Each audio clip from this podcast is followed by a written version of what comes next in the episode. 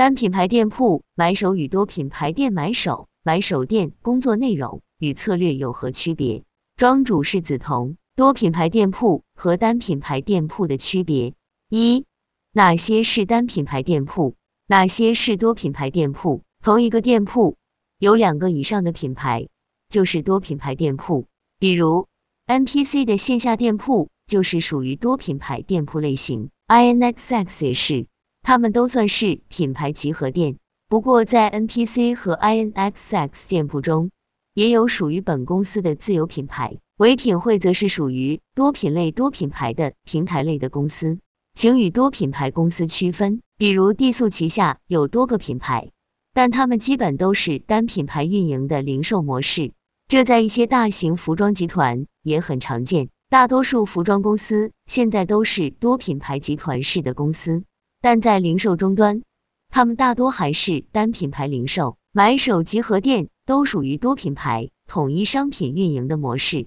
二、多品牌组合分类，一、自有品牌加非自有品牌组合案例商业模式分析。二、非自有品牌组合案例商业模式分析。这里顺便给大家推荐一个小工具，商业模式画布。商业模式画布 The Business Model Canvas 是亚历山大·奥斯特瓦德 Alexander Osterwalder 伊夫皮尼厄 Eve Pioneer 在商业模式新生代。Business Model Generation 中提出的一种用来描述商业模式、可视化商业模式、评估商业模式以及改变商业模式的通用语言。商业模式画布由九个基本构造块构成，涵盖了客户、提供物、产品、服务、基础设施和财务生存能力四个方面，可以方便的描述和使用商业模式来构建新的战略性替代方案。简单来说，商业模式画布就是描述商业模式的框架，分为重要伙伴、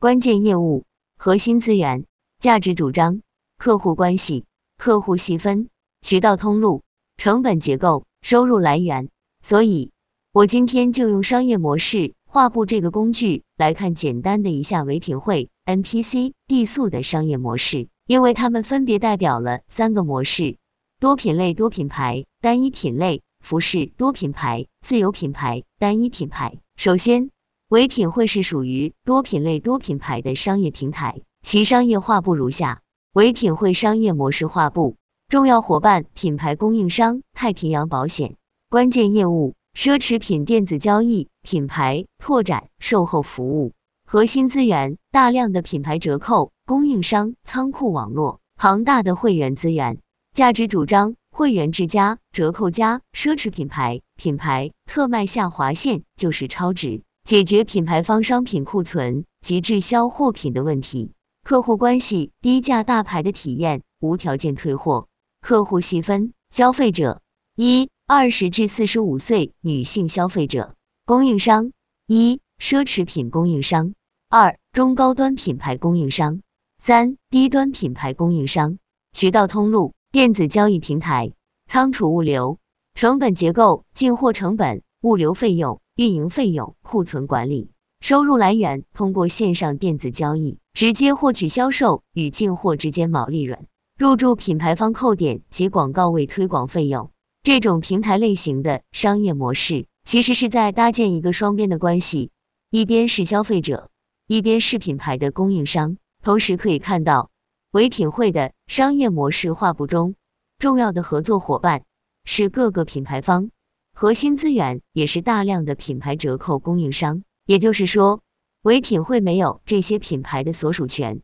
这些品牌的货品和品牌都归属于品牌方，唯品会只是作为一个销售平台，对这些品牌进行销售这个动作。另外，我把地素作为一个单品牌的案例进行商业模式画布的拆解。Dazzle。地素商业模式画布，重要伙伴可以持续输出优质产品的设计师，优质的服饰加工供应链，关键业务服饰品零售加盟店铺招商，核心资源强大的研发设计能力，丰富的产品组合，敏捷的供应链管理，策略性的营销网络布局，全方位的品牌推广，优质客户群的培育积累，价值主张，我们深信。帮助人们成为更美好的自己的企业使命，会为人们的生活注入新鲜的活力，带来美好的改变。而爱创造一切的企业精神，将一路照亮生命的旅程，引导人们朝着梦想的方向生长。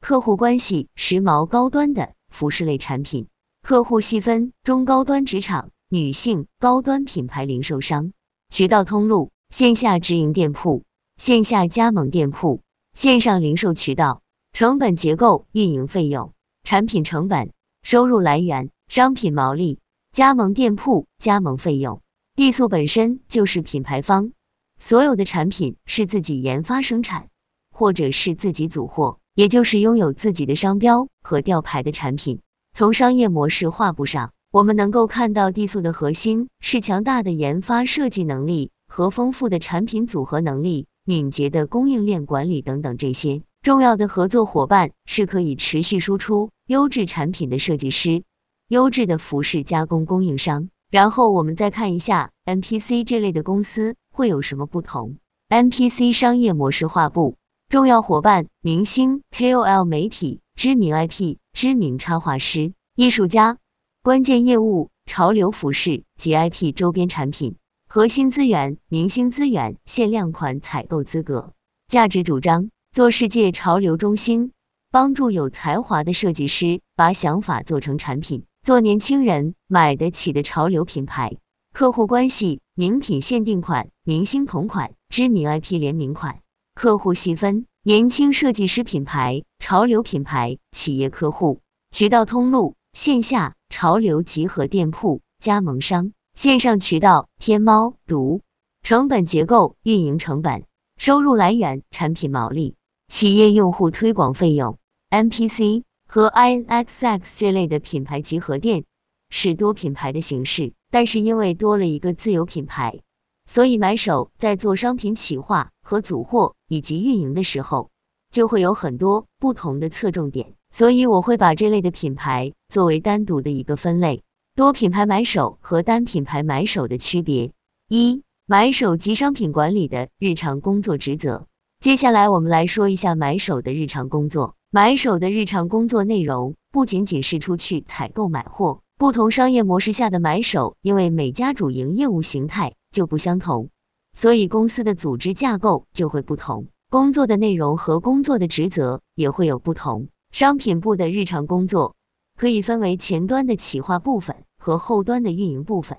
一个是战略层面的计划，一个是战术层面的执行。当然，有些公司的买手只负责企划部分的选品，有些买手是作为采购招商，还有买手做商品运营。我们这里说的是广义上的买手，包含商品管理的前端和后端。企划部分是决定我们拿什么东西来卖，重点在于计划。运营部分决定我要怎么把这些东西卖好，重点在于日常的销售情况和库存情况的跟踪。这是我在的一家平台公司的组织架构，包括商品中心、招商中心、运营中心和品牌中心。在平台公司。货品的流通环节是这样的：一、商品部根据业绩目标拆解出各品类各品牌的业绩目标，以及品牌风格、年龄定位、价格等维度的定位的需求给到招商部。二、招商部会根据商品的需求精心满足品牌方的开发。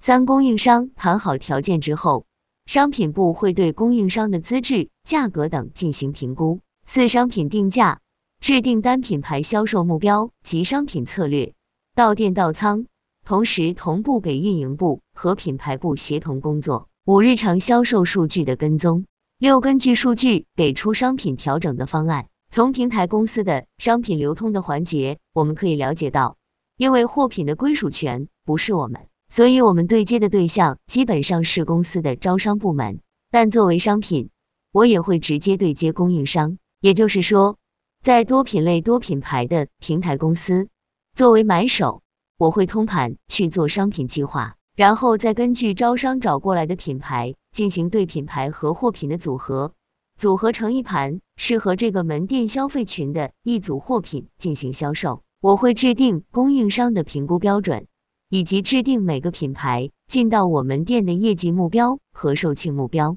这个思路同时适用于大量的买手店。而很多买手店铺是没有这方面的运营思路的，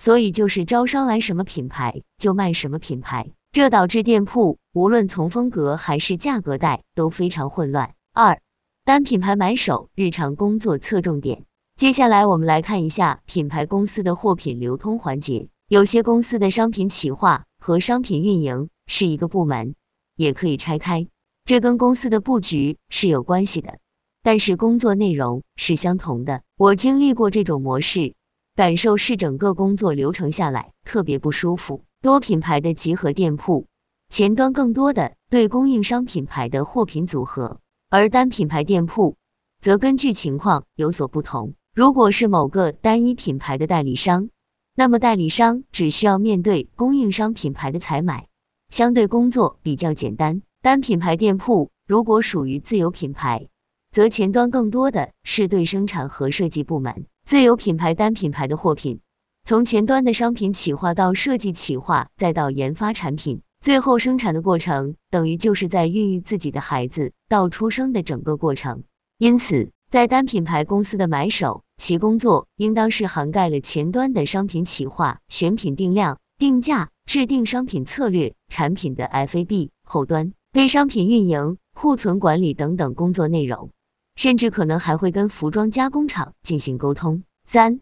自有品牌加非自有品牌集合买手日常工作侧重点，有不少的多品牌集合店会推出自己的品牌，这种商业模式下的买手工作，其实是单品牌和多品牌两种商品流通管理的集合模式，可以理解为供应链端是由工厂和品牌方组成的，那么这里面的买手分工会更细化，商品部需要兼顾商品企划和商品运营的所有工作。三种模式的买手工作和区别：多品类多品牌、多品牌集合店、自有品牌单品牌运营。这三种模式的买手工作的区别，其实主要在于商业模式的区别、商品企划端的区别及商品运营端的区别。商品企划端，现阶段单品牌的商品企划要结合历史数据，整理出适合本公司的产品特征，并且结合当下的流行趋势。提出需求给到设计部，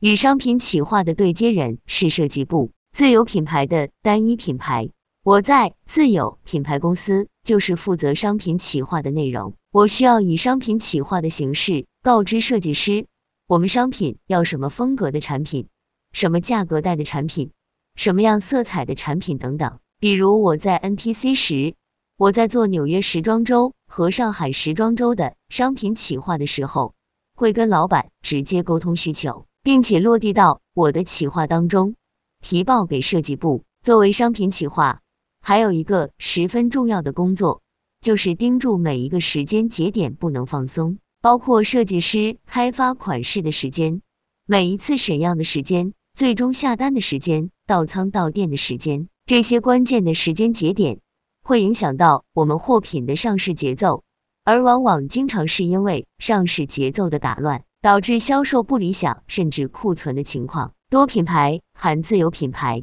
在第二种模式，就是店铺中包含自有品牌和其他多品牌的情况。这种模式其实从做商品企划开始，就要有一个概念，就是自己家的孩子最重要，其他品牌作为补充。在我的工作当中，因为没有统一做规划，出现了自有品牌。和其他品牌产品风格类似、款式类似，并且自有品牌价格偏高的情况，这种情况出现在店铺中，首先会导致自有品牌的销售受到很大的影响。第二，会让消费者产生很多的错觉，并不清楚你的定位到底是什么。第三，大量的雷同款式占据了店铺，产生了很多无用的陈列，就是一种浪费。这就是在企划端没有做好规划的体现，这就是为什么说提前做商品企划很重要，而其中又应该以自有品牌为主导，因为自有品牌的货品都是用企业的钱做出来的，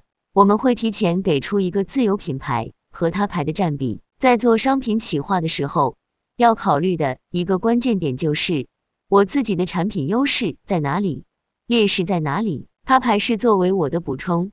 风格不够就补风格，价格带不够就补价格。要避免出现很多雷同的款式、雷同的风格、雷同的价格堆砌在一家门店里。但这是品牌集合店经常出现的问题。很多人认为买手只是选款的，但是一个人选出来的款式基本上都是一种感觉。比如说，我在操盘自有品牌加他牌的时候，我们的卫衣和卫裤是我们的优势，也是我们卖的最好的产品。但是我们的卫衣和卫裤多集中在基本款型加 IP 印花的形式，那么在选择他牌产品的时候，我就会很谨慎的选择这类产品，我会选择偏设计感的卫衣、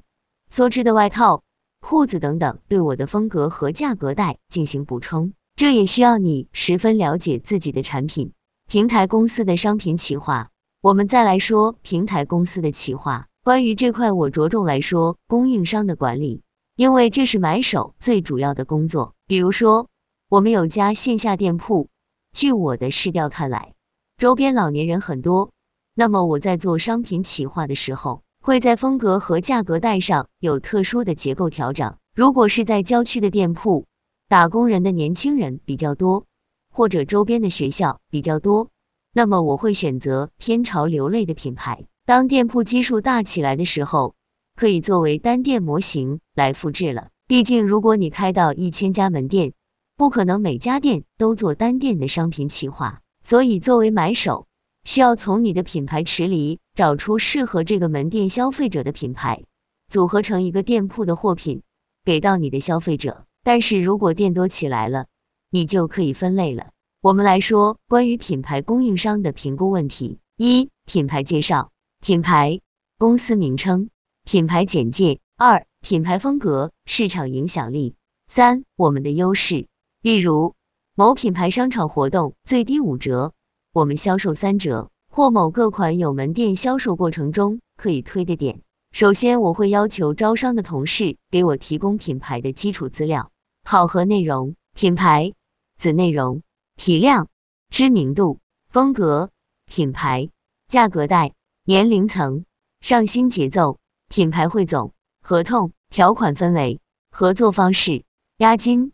售罄。授权门店配合度、合同条款汇总、货盘分为库龄、价格、品类结构、其段码、补货频次、货盘汇总、评估的维度，我会分为品牌、合同条款和货盘情况来分析。每一个子维度会给出相应的评分标准，这些标准是根据你们公司的具体情况来制定的。这就是为什么要特别强调货单的情况。因为很多品牌的设计是非常不稳定的，特别好货一季特别差，都会影响到我们的销售。所以作为买手，我们需要对这些维度进行分析。这是我给出来的评分标准，可能只是适用我们平台当时的情况，给大家一个参考。具体情况要根据自己品牌情况进行设定。接下来我会对品牌进行评分，根据总分再进行 A、B、C 三个等级的评分。每个等级还会分三个子等级，都会对应单店的销售业绩目标和售罄率目标。因为 A 等级是作为主推的产品，那么针对这些主推的产品，我们会做陈列的计划、引流的计划和销售激励计划，用来保障能达到我们的预期销售目标。接下来就是日常的销售数据跟踪以及商品运营了。这三种模式下的商品运营逻辑是相同的。其实目的就是在平衡销售额和毛利，这也是买手在商品运营端特别专业的体现。因为打折卖货这件事情谁都会，而买手的专业性就在于用专业度达到良性的库存管理、业绩的提升和毛利水平的控制。所以从商品企划端来看，这三个模式的店铺是有区别的，商品运营端其实也是有区别的。但是底层的逻辑是相同的，大家只要记住孩子是谁的，在做任何决策的时候心里就有谱了。如何判断自己适合做哪个模式下的买手？通过我们的讨论，你自己想做哪个模式下的买手？其实主要就是要看你的资源在哪里，你的优势在哪里，你需要付出的成本在哪里。按商业幕布有九大模块，可以抓住某一个模块进行创新。这就是你区别于其他人的地方了。如何找优势？首先，你要看你本来是学什么专业的，因为什么背景的人都可以成为买手。一，如果你是服装或者纺织专业出身，那么你的优势在于你懂得服装，你对时尚有感觉，甚至说对于色彩、版型、廓形、面料等等都非常了解。但是这类人的弱点，往往就是逻辑性的思维比较差，数据化的能力比较差。如果你是这样的情况，那么请从 Excel 表格开始学习，训练自己的逻辑思维，刻意培养自己的数据化能力。二，如果你是理工科专业，或者是财务、金融等等跟时尚不相关的专业入行，这类人的优势非常的明显，就是逻辑思维比较强，对数据的敏感度和对事情有着深入思考的能力。唯一欠缺的就是对服装商品知识的理解。那么就先去补充这一块的内容。